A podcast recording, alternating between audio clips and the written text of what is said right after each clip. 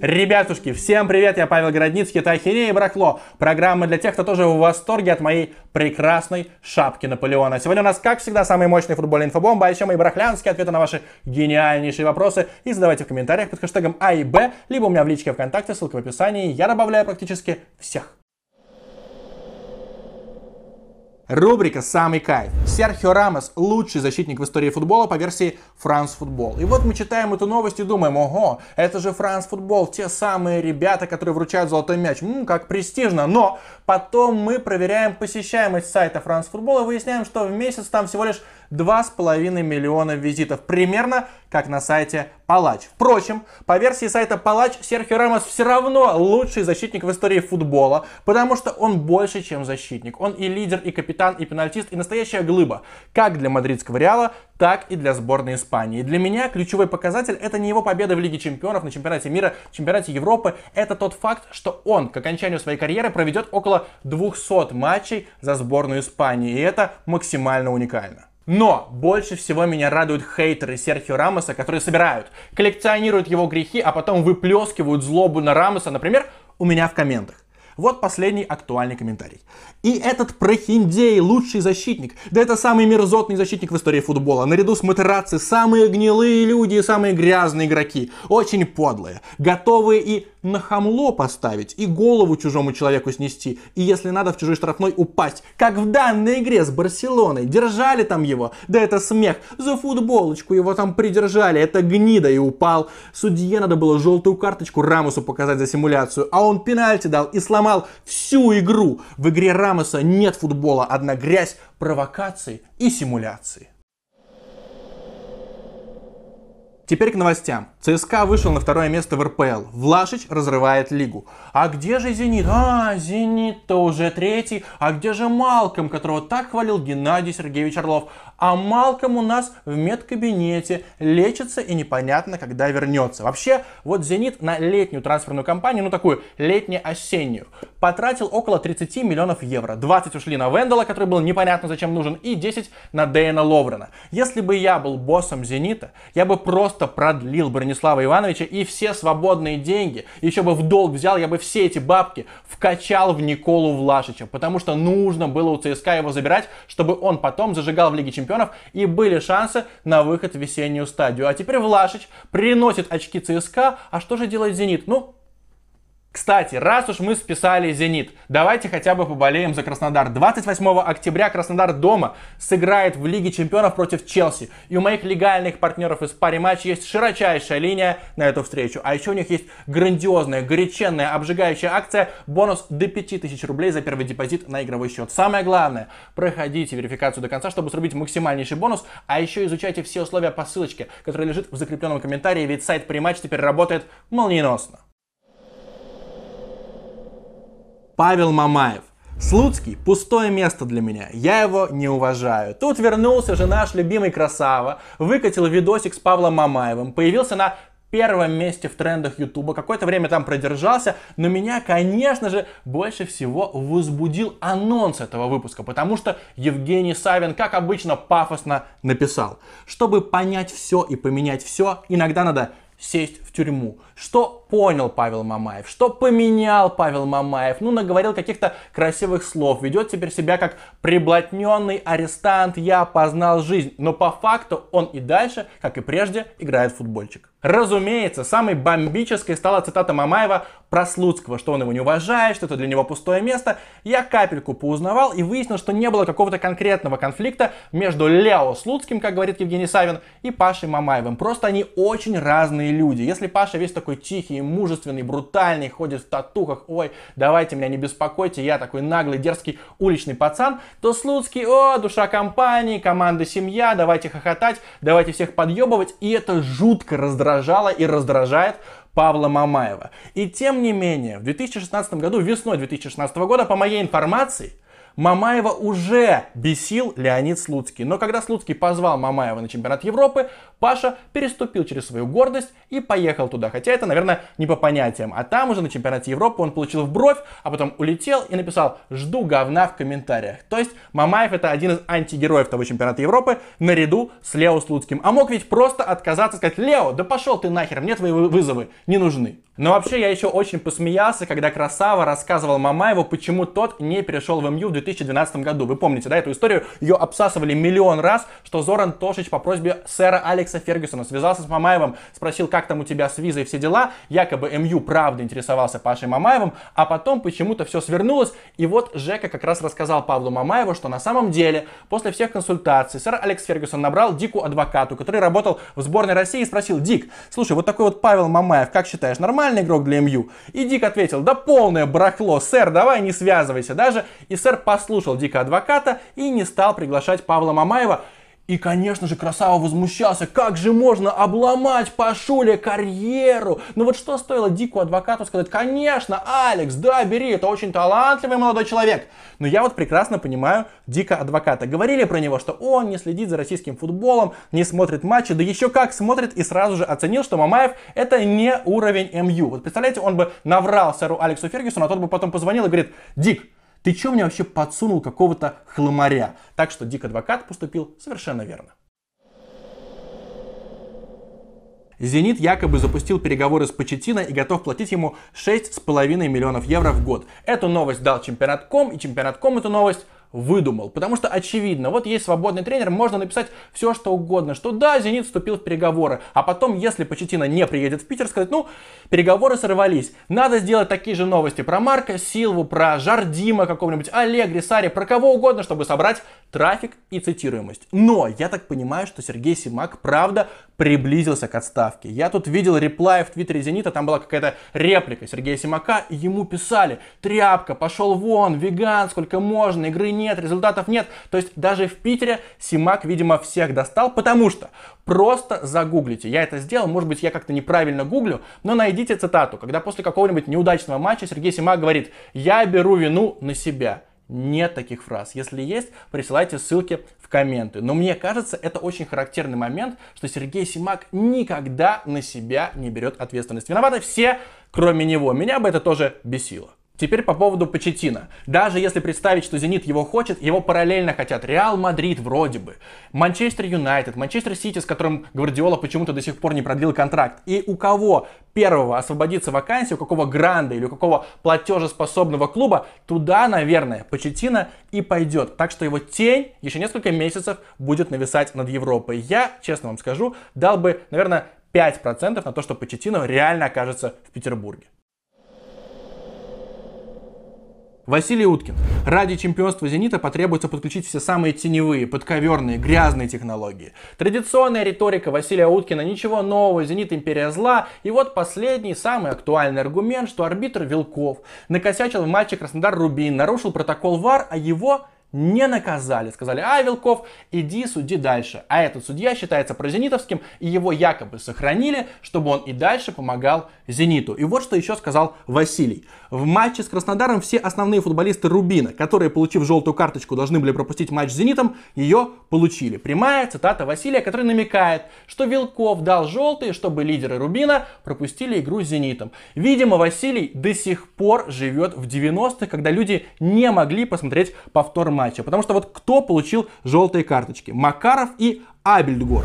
Оба совершили по три фола, причем довольно грубых. И в конце матча Вилков все-таки их наказал. Причем, вот я посмотрел эти эпизоды, абсолютно по делу чистейшие желтые карточки. Но, конечно же, Зенит Империя Зла по версии Василия Уткина. Батлы по фактам. Подарок для любителей врать. Какая правда? Важно лишь убедительно подать. Вот жизненный принцип Василия Уткина. Ну и мой самый главный вопрос. А где же были эти теневые, подковерные, грязные технологии, когда «Зенит» проигрывал золото с Андре Виллаж-Бошем, с Луческу, с Манчини? Почему «Зенит» не вытянули на первую строчку? Почему «Зенита» так долго не было в Лиге Чемпионов? Я задолбался ждать, когда смогу сходить на стадион на Лигу Чемпионов. Ну, сколько можно было? Надо было подкидывать «Зенит». Как-то несправедливо получается. Монако Головина на 12 месте. Сам Саша пока лечится, но это вообще вот не инфобомба, просто я иногда захожу проверять, а на каком же месте Монако. И я, конечно, грущу, потому что Монако традиционно ни за что абсолютно не борется. Вот Саша туда перешел, и все эти три сезона, они какие-то тоскливые, депрессивные, очень грустные. Есть эти эфемерные тезисы, что в Лиге 1 выше интенсивность, РПЛ, конечно же, слабее, и там это грандиозный опыт, другая страна, можно куда-нибудь переехать, но уже пора переезжать, потому что вот я объясню, как все работает с российскими футболистами. Если они переезжают в топ-клуб, даже на лавку, они подтягиваются к общему уровню футболистов. А если они приезжают в команду типа Монако, гораздо проще сдеграднуть и там уже приуныть, а потом вернуться в Россию на жирненький контракт. Я предполагаю, что такое может произойти и с Головиным. Ему как можно скорее надо рвать когти в нормальную, амбициозную европейскую команду. Спартак Гогниев зажигает в ФНЛ. Что вообще за ерунда? Почему я говорю про ФНЛ, про Спартака Гогниева? Да потому что 4,5 года назад Спартак пришел в шоу «Культура», и я реально удивился. Он вот предельно вежливый, интересный собеседник, максимально душевный такой. Я потом следил за его тренерской карьерой, нажимал на все новости, где в заголовке было написано «Спартак Гогниев», и сейчас вот он тренирует Аланию. Я открыл состав на сайте «Футбол на куличках» или на куличках, неважно. И там почти все местные, судя по фамилиям, такой такой Атлетик Бильбао из Владикавказа. И потом я прочитал в паблике блокнот, что Алания 52% ударов от ворот разыгрывает короткими передачами. А это очень дофига, потому что в ФНЛ обычно а, все выносим, а здесь короткие передачи от вратаря. И даже Никита Васюхин так это все отрецензировал. Для ФНЛ просто желание так играть уже заслуживает внимания. Так еще и по результатам команда стоит неплохо. Мы потом посмотрели вместе с Никитой, вот просто открыли матчи Алании и выяснили, как так получается, что настолько много коротких передач от вратаря. И оказывается, Спартак Гогниев это российский Тиаго Мотто. Вы, может быть, помните, Тиаго Мотто сказал, что у него есть схема мечты. 2-7-2, когда вратарь играет в центре поля. И примерно то же самое реализовывает Спартак Гогниев. У него тоже вратарь доходит до середины поля, пожалуйста, вот скриншот, и отдает короткую передачу. То есть Спартак Гогниев шикарно развлекает в ФНЛ. Барахло. Сегодня всего один жирненький вопрос и мой необязательный ответ, но для начала подписывайтесь на мой канал и бейте в колокольчик, потому что первые два часа после публикации видоса здесь нет вообще никакой ютубной рекламы. Как ты пишешь тексты и придумываешь темы для них? Очень долго лежал у меня этот вопрос, я к нему подбирался то с одной стороны, то с другой, потому что сейчас у меня тексты уже на автомате. И мне надо было вспоминать, а как же все было в конце 2013 года, когда меня только-только взяли на Евроспорт. И я все же вспомнил. Во-первых, если вам надо написать текст, вот вы новичок, и вам надо придумать какую-то идею, открываете ленту новостей, хоть на sports.ru, хоть в Твиттере, где вы привыкли, и пылесосите все самые хитовые новости. У меня так вышло с первым текстом, меня долго не брали на Евроспорт, а потом как-то в 2 часа ночи я захожу и вижу, что все, Тео Уолкот сломался, у него крестообразные связки. Я подхватил эту новость и думаю, ага, у Арсенала же полно травм, и предложил главному редактору идею собрать все самые жуткие травмы Арсенала. И он внезапно одобрил, и к утру текст уже был готов, и потом меня взяли на Евроспорт просто потому, что я взял актуальную тему. Так что ленты новостей это наши лучшие друзья. Никогда не ленитесь и можно даже собрать себе RSS-ленту с зарубежными источниками, точно не помешает. Во-вторых, всегда необходимо искать альтернативный взгляд. Опять же, 2014 год. Я только полгода работаю на Евроспорте, каждую тему вымучиваю, высираю, мне ее долго одобряют, но летом я говорю, слушайте, ну так все облизывают Краснодар, но уже неприлично, давайте минусы Краснодара найдем. Мы долго их искали, опубликовали этот текст, почему Галицкий не во всем прав, и потом на планерке sports.ru, а мы тогда очень ориентировались на sports.ru, Юрий Дудь сказал, Городницкий выпустил текст о минусах Галицкого, и этот материал должен был выйти у нас. Почему мы не додумались? То есть всегда, даже если что-то очень хорошее, пушистое, надо искать недостатки. Или наоборот, если какой-нибудь есть злодей типа Серхио Рамоса, а какие у него есть плюсы. Нельзя быть банальными и просто поддерживать общую точку зрения. Третье правило, которым я стараюсь пользоваться, но не всегда получается. Дело в том, что Первый абзац вашего текста должен быть хлестким, без длинных предложений, без каких-нибудь скобок, без депричастных оборотов или причастных оборотов. Все очень конкретно, очень по делу, чтобы человек, который в метро открыл ваш материал, пролистал хотя бы до второго абзаца. Это уже успех. Четвертый пункт вообще едва ли не ключевой, и для меня он вообще самый важный. Я бывает, что придумываю тему текста, а потом перехожу сразу вот к этому. Я придумываю, чем мой материал будет отличаться от других. Там будет какой-нибудь инсайт, или какой-нибудь забытый факт, или чья-нибудь цитата, тоже эксклюзивная. То есть должна быть дополнительная ценность у вашего текста, чтобы он не был повторением того, что пишут на Спортэкспрессе или в чемпионат.ком. Вы должны что-нибудь такое нарыть, новенькое, даже если это будет одно предложение. Если вы не можете нарыть, нарыть, придумайте художественный прием, за счет которого текст запомнится, и человек потом будет повторять эту фразу или этот оборот. У меня вот такое бывало довольно часто. Ну и самое сложное, нужно придумать, как эффектно закончить текст. Бывает, что я над последним абзацем сижу, например, час, а до этого весь материал я писал полтора часа, но я каждое предложение переписываю, чтобы это было и емко, и был какой-то вывод, и это было тоже как-то не уныло.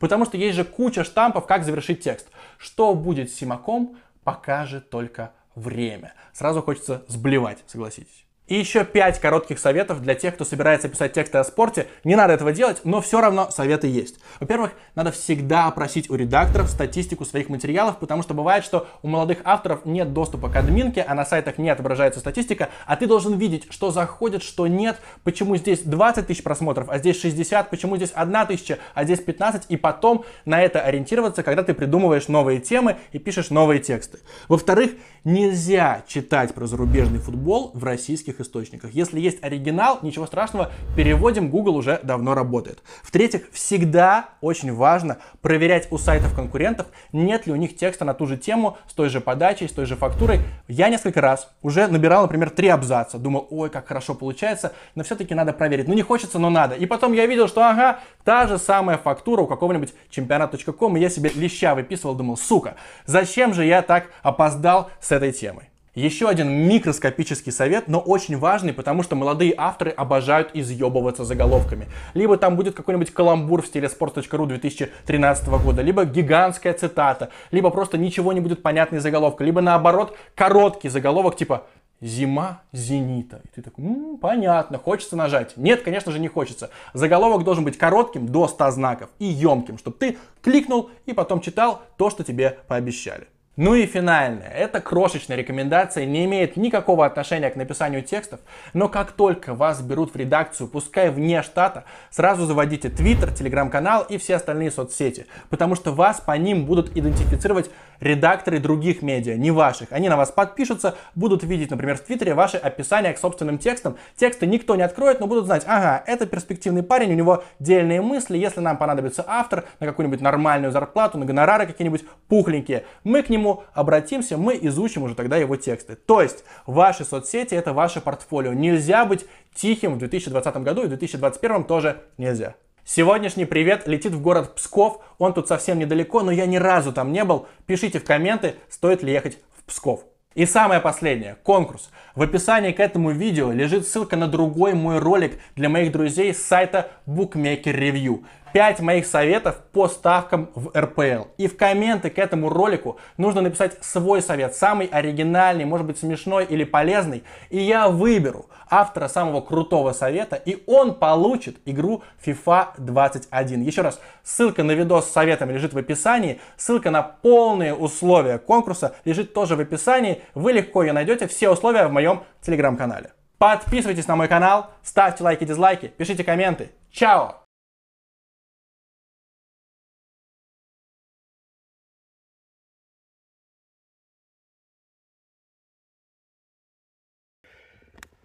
Поведение главы Чеченской республики в связи со зверским убийством парижского учителя Самуэля Пати, террорист-чеченец отрезал Пати голову, за неделю с небольшим вышло за грань бесстыдства и производит теперь впечатление, сопоставимое с самим терактом. Разумеется, с поправкой на то, что парижского людоеда полиция пристрелила на месте, а благополучию Рамзана Кадырова в России ничто не угрожает. Неделю назад о нарушении Кадыровым российского УК по статье об оправдании терроризма можно было говорить неуверенно. Нужна экспертиза, вдруг нам показалось. Теперь же Кадыров, видимо, сам понял, что оправдывал парижский теракт не очень четко и сформулировал более точно. Он, обезглавленный учитель, неустанно шел к такому итогу, вызывающе провоцируя учащихся. В результате вы его возводите в ранг героя Франции, а человека, террориста-убийцу, которого он спровоцировал, сделали террористом. Пафос Кадырова обращен к президенту Франции Макрону, назвавшему убитого учителя воплощением республики, наградившему ему, его посмертно орденом почетного легиона. Поддерживая провокации, он, Макрон, завуалированно призывает мусульман совершать преступления, пишет Кадыров. И далее. Прекрати, Макрон, пока еще не поздно, провокации и нападки на веру. Ты вынуждаешь к терроризму, подталкиваешь к нему людей. Будьте готовы, что мусульмане всего мира не позволят оскорблять имя великого пророка Мухаммада. В этом можете даже не сомневаться. Мусульмане всего мира интересное уточнение. Очевидно, что на развязанный тон Кадырова не мог не повлиять внешнеполитический контекст. За посмертные почести, оказанные жертве парижского теракта, Макрона сейчас осуждают не только традиционные для таких случаев исламские радикалы, коллективная Хизбалла, но и мусульманские государственные деятели, в хоре которых громче всего звучит голос турецкого президента Эрдогана, который так нахамил Макрону, предложил президент президенту провериться у психиатра, что Франция даже отозвала из Анкары своего посла. Эрдоган сейчас, в чем мало кто сомневается, успешно воюет на стороне Азербайджана в Карабахе, созванивается с Путиным, и ходят даже слухи, что после этого созвона Турция должна как-то устроить, чтобы из ливийского плена отпустили находящихся там пригожинских политтехнологов. В общем, сложные российско-турецкие отношения переживают сейчас какой-то бросающийся в глаза всплеск. И публичная позиция Кадырова, дословно, между прочим, я не знаю, в каком состоянии находился Макрон, делая это заявление, повторяющее слова Эрдогана, вполне может быть частью российской и тут, как во времена чеченских войн, ну, нужно уточнять, федеральной политики на турецком направлении. Но это такая, в общем, необязательная политология, потому что какими бы ни были у Москвы резоны ссориться с Макроном и дружить с Эрдоганом, российскому официальному лицу все-таки не стоит публично солидаризироваться с исполнителем кровавого и омерзительного теракта. А Кадыров оправдывает терроризм, из Москвы его, как можно догадаться, не одернет даже Песков. Эммануэль Макрон назвал убитого Самуэля Пати воплощением республики. Если бы такая риторика была в ходу у нас, Рамзана Кадырова стоило бы назвать воплощением Российской Федерации. Эталонный региональный руководитель, любимец Путина, предельная сущность всего номенклатурного класса. Можно сколько угодно распускать слухи о том, что в центре его побаиваются и что его характер и биография не позволяют ставить его в общий элитный ряд. Но нет, вся компенсирующая риторика только скрывает реальную природу кадыровщины как явления. На самом деле это технократы-очкарики, нетипично для российской номенклатуры. И хороший университетский диплом иногда оказывается менее важен, чем несколько трупов в бэкграунде. Если брать Кадырова за единицу, то региональных, не факт, что только их руководителей, легко будет ранжировать. Кто-то окажется 0,5 Кадырова, кто-то 0,8, кто-то 0,2. Но каждый будет стремиться к единице. По степени народного обожания и страха, по доверию Москвы, по электоральным процентам, по всему. Чечня во многих смыслах образцовый российский регион, и когда чеченские практики воспроизводятся в других российских местностях, это самый естественный процесс. Образец потому и образец, что все хотят быть на него похожим. Когда нижегородские эшники доводят до самоубийства журналистку Славину, это чеченизация Нижнего Новгорода. Когда друг Кадырова рэпер Тимати поет про московского мэра Собянина лизоблюдскую песню, это чеченизация Москвы.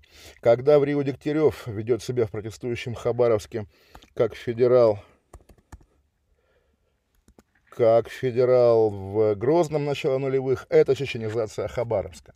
О жанре оскорбленных чувств по любому поводу даже и говорить не стоит. Совсем недавно Чечня от практики публичных извинений перешла в таких ситуациях к публичным набутыливаниям. И нам еще предстоит увидеть, как шокирующие до сих пор вещи становятся рутиной.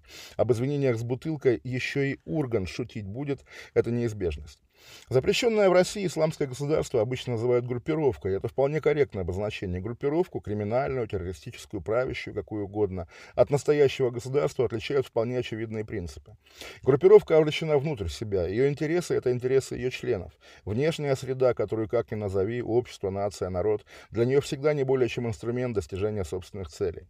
Террористическая группировка, как мы не раз наблюдали на том же исламистском примере, способна поставить себе на службу даже религию. Криминальные группировки могут годами контролировать целые города или отрасли бизнеса. Правящие группировки умеют удерживать власть то силой, то манипуляциями, то и тем и другим одновременно. Кто хочет увидеть разницу между государством и группировкой, сравните Макрона с Кадыровым. Французская полиция может сколько угодно гонять желтых жилетов. Французскую элиту могут сотрясать какие угодно скандалы, там даже президентов сажают в тюрьмы. Что угодно может происходить. Но когда Макрон называет убитого учителя воплощением республики, никому не нужно объяснять, что он имеет в виду. Французское государство масштабнее и значительнее любого Макрона. И ценности этого государства, его традиции, его правда, его представления о добре и зле, все это очевидно каждому, кто хоть что-то знает о Франции. Amerikaans. Какие ценности у Российской Федерации? Какая у нее правда? Можно ли уверенно сказать о российском государстве, что оно масштабнее Путина, и даже просто представить, что оно легко Путина переживет? Если бы на эти вопросы существовали четкие бесспорные ответы, проблема Кадырова, оправдывающего терроризм, решалась бы одним судьем, судьей в не очень сложном и не очень долгом судебном процессе. Но в наших условиях, если есть ответы, то совсем не те. Парижского террориста оправдывает не какой-то там региональный руководитель, а персональный пехотинец Путина, человек, которому можно все. Российское государство — это Путин, поэтому Кадырову в нем ничего не грозит. А единственное право, которое есть у общества в этом контексте, смириться с тем, что терроризм, против которого Россия когда-то, как считается, воевала, оказался в итоге военным трофеем, которым она, который она теперь оберегает, даже иногда показывает. Как сейчас Макрону или как пять лет назад Немцову. Еще, наверное, было бы интересно узнать, что о парижском теракте думают российские мусульмане. Это ведь от их имени Кадыров сейчас ругается с Макроном. Они согласны с ним? Их мирная религия не видит в этом противоречия. Вопрос интересный, но что-то подсказывает, что без ответа останется и он.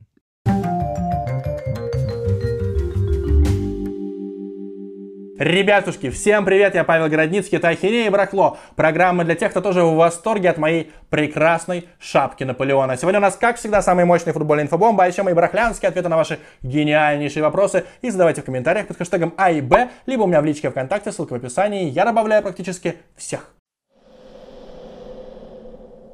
Рубрика «Самый кайф». Серхио Рамос – лучший защитник в истории футбола по версии France Football. И вот мы читаем эту новость и думаем, ого, это же France Football, те самые ребята, которые вручают золотой мяч. Ммм, как престижно. Но потом мы проверяем посещаемость сайта France Football и выясняем, что в месяц там всего лишь 2,5 миллиона визитов. Примерно как на сайте Палач. Впрочем, по версии сайта Палач, Серхио Рамос все равно лучший защитник в истории футбола, потому что он больше, чем защитник. Он и лидер, и капитан, и пенальтист, и настоящая глыба. Как для мадридского Реала, так и для сборной Испании. Для меня ключевой показатель это не его победа в Лиге Чемпионов, на Чемпионате мира, Чемпионате Европы. Это тот факт, что он к окончанию своей карьеры проведет около 200 матчей за сборную Испании. И это максимально уникально. Но больше всего меня радуют хейтеры Серхио Рамоса, которые собирают, коллекционируют его грехи, а потом выплескивают злобу на Рамоса, например, у меня в комментах. Вот последний актуальный комментарий. И этот прохиндей лучший защитник. Да это самый мерзотный защитник в истории футбола. Наряду с Матераци самые гнилые люди и самые грязные игроки. Очень подлые. Готовые и на хамло поставить, и голову чужому человеку снести, и если надо в чужой штрафной упасть. Как в данной игре с Барселоной. Держали там его. Да это смех. За футболочку его там придержали. Это гнида и упал. Судье надо было желтую карточку Рамусу показать за симуляцию, а он пенальти дал и сломал всю игру. В игре Рамоса нет футбола, одна грязь, провокации и симуляции. Теперь к новостям. ЦСКА вышел на второе место в РПЛ. Влашич разрывает лигу. А где же Зенит? А, Зенит-то уже третий. А где же Малком, которого так хвалил Геннадий Сергеевич Орлов?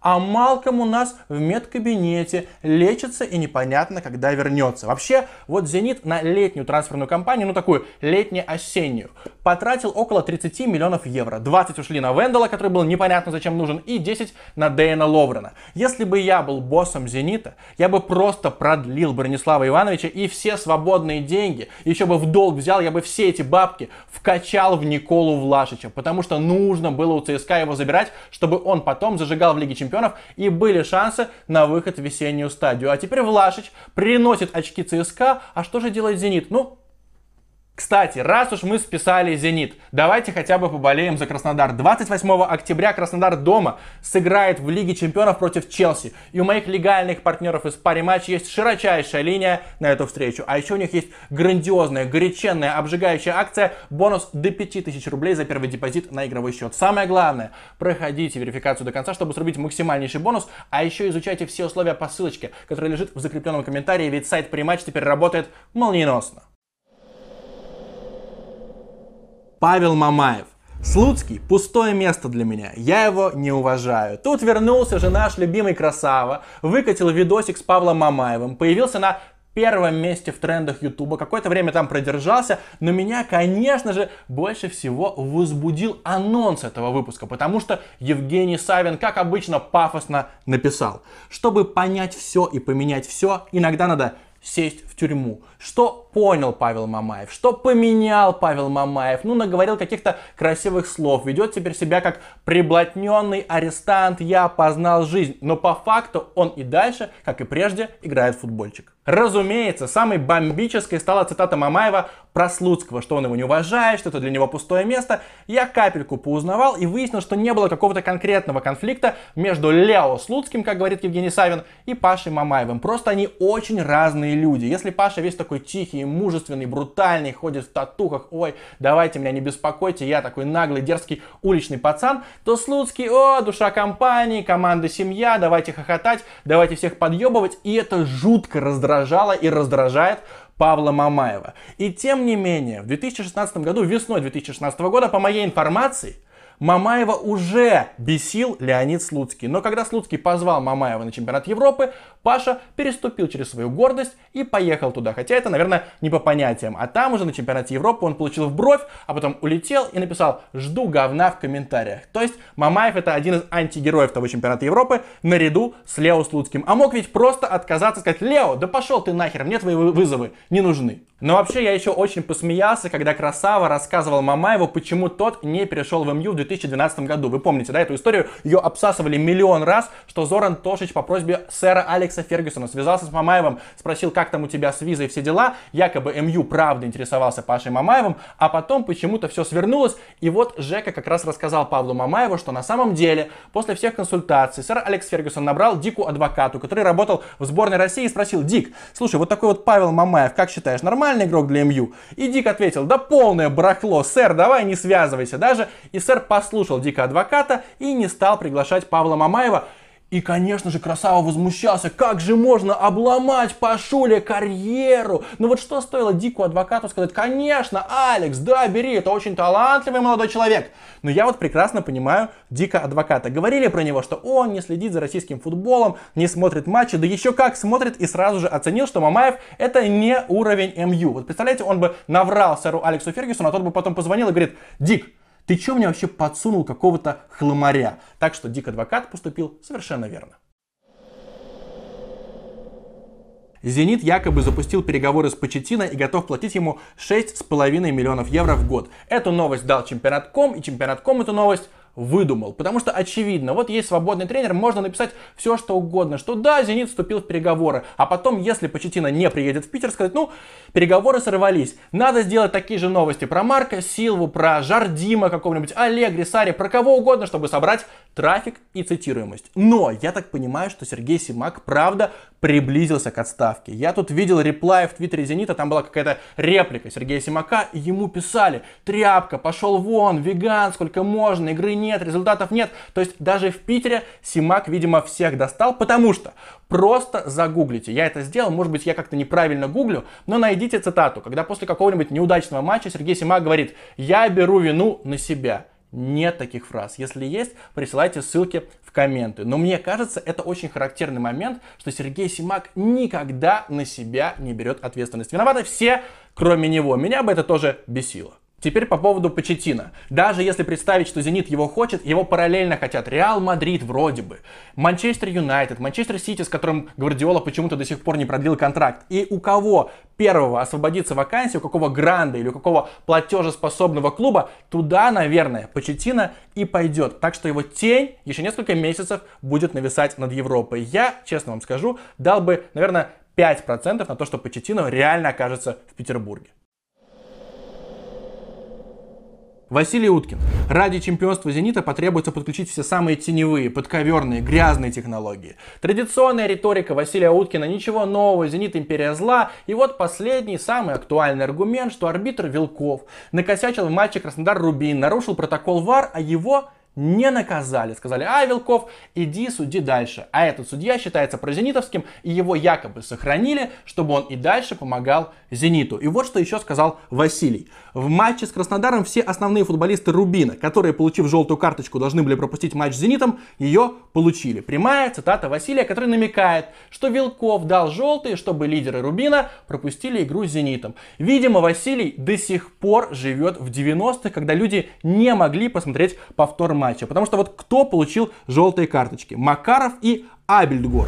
Оба совершили по три фола, причем довольно грубых. И в конце матча Вилков все-таки их наказал. Причем, вот я посмотрел эти эпизоды, абсолютно по делу чистейшие желтые карточки. Но, конечно же, Зенит Империя Зла, по версии Василия Уткина, батлы по фактам. Подарок для любителей врать. Какая правда? Важно лишь убедительно подать. Вот жизненный принцип Василия Уткина. Ну и мой самый главный вопрос. А где же были эти теневые, подковерные, грязные технологии, когда «Зенит» проигрывал золото с Андре Виллаж-Бошем, с Луческу, с Манчини? Почему «Зенит» не вытянули на первую строчку? Почему «Зенита» так долго не было в Лиге Чемпионов? Я задолбался ждать, когда смогу сходить на стадион на Лигу Чемпионов. Ну, сколько можно было? Надо было подкидывать «Зенит». Как-то несправедливо получается.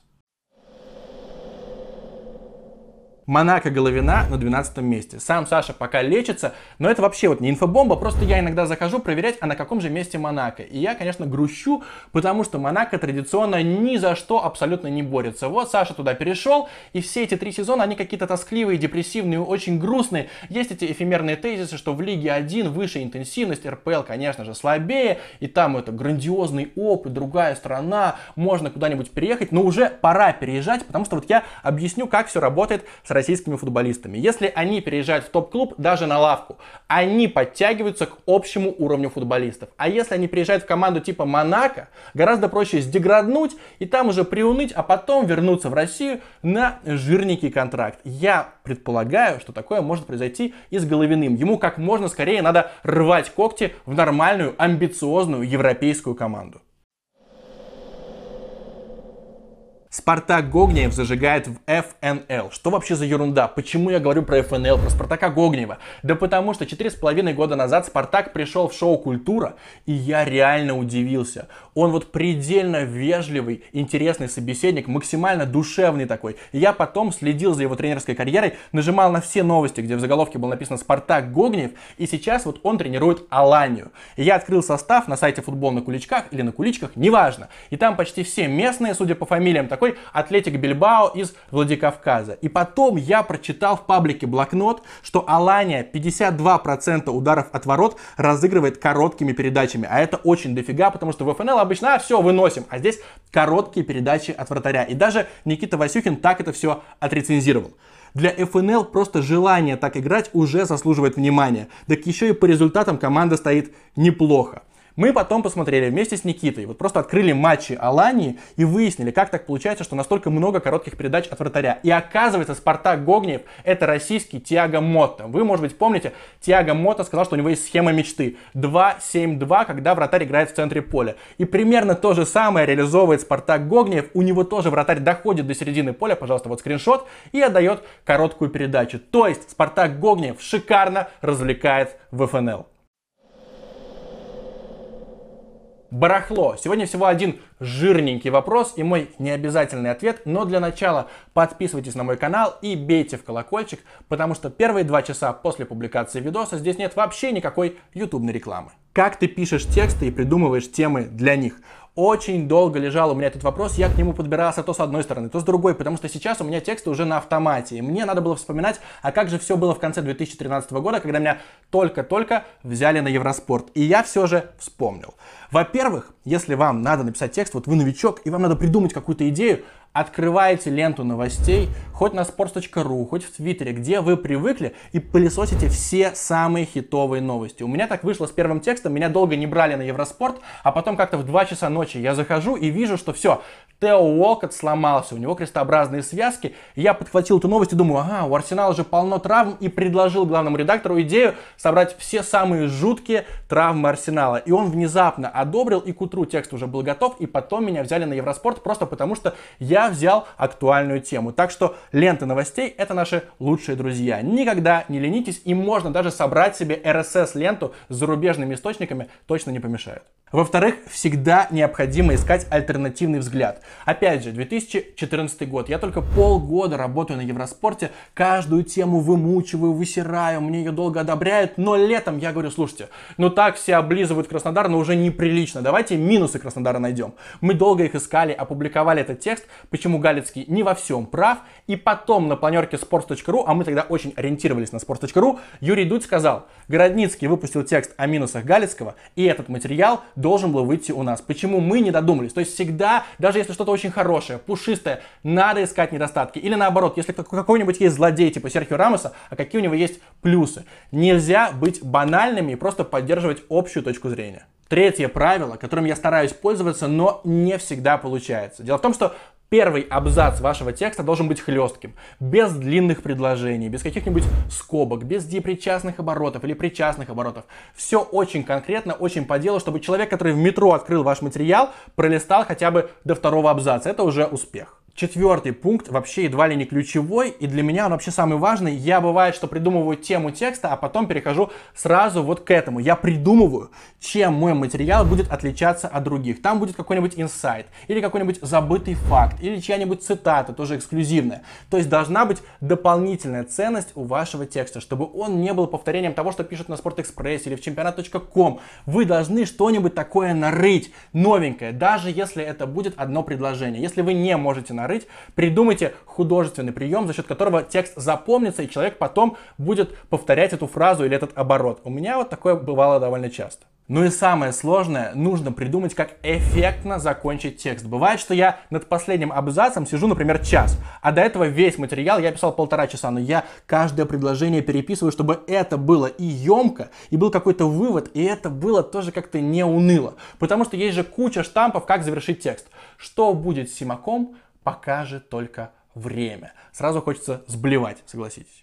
И еще 5 коротких советов для тех, кто собирается писать тексты о спорте. Не надо этого делать, но все равно советы есть. Во-первых, надо всегда опросить у редакторов статистику своих материалов, потому что бывает, что у молодых авторов нет доступа к админке, а на сайтах не отображается статистика, а ты должен видеть, что заходит, что нет, почему здесь 20 тысяч просмотров, а здесь 60, почему здесь 1 тысяча, а здесь 15, и потом на это ориентироваться, когда ты придумываешь новые темы и пишешь новые тексты. Во-вторых, нельзя читать про зарубежный футбол в российских источниках. Если есть оригинал, ничего страшного, переводим, Google уже давно работает. В-третьих, всегда очень важно проверять у сайтов конкурентов, нет ли у них текста на ту же тему, с той же подачей, с той же фактурой. Я несколько раз уже набирал, например, три абзаца, думал, ой, как хорошо получается, но все-таки надо проверить. Ну не хочется, но надо. И потом я видел, что ага, та же самая фактура у какого-нибудь чемпионат.ком, и я себе леща выписывал, думал, сука, зачем же я так опоздал с этой темой? Еще один микроскопический совет, но очень важный, потому что молодые авторы обожают изъебываться заголовками.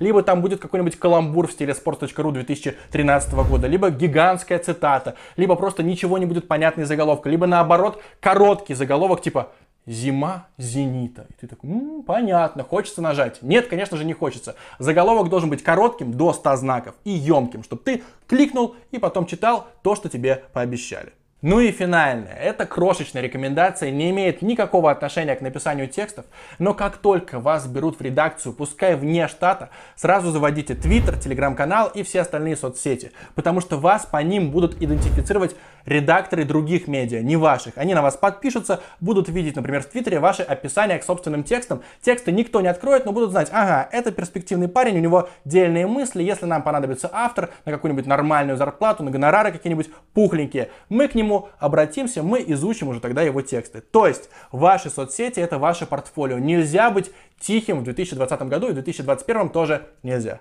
Сегодняшний привет летит в город Псков. Он тут совсем недалеко, но я ни разу там не был. Пишите в комменты, стоит ли ехать в Псков. И самое последнее, конкурс. В описании к этому видео лежит ссылка на другой мой ролик для моих друзей с сайта Bookmaker Review. 5 моих советов по ставкам в РПЛ. И в комменты к этому ролику нужно написать свой совет, самый оригинальный, может быть смешной или полезный. И я выберу автора самого крутого совета, и он получит игру FIFA 21. Еще раз, ссылка на видос с советами лежит в описании, ссылка на полные условия конкурса лежит тоже в описании. Вы легко ее найдете, все условия в моем телеграм-канале. Подписывайтесь на мой канал, ставьте лайки, дизлайки, пишите комменты. Чао!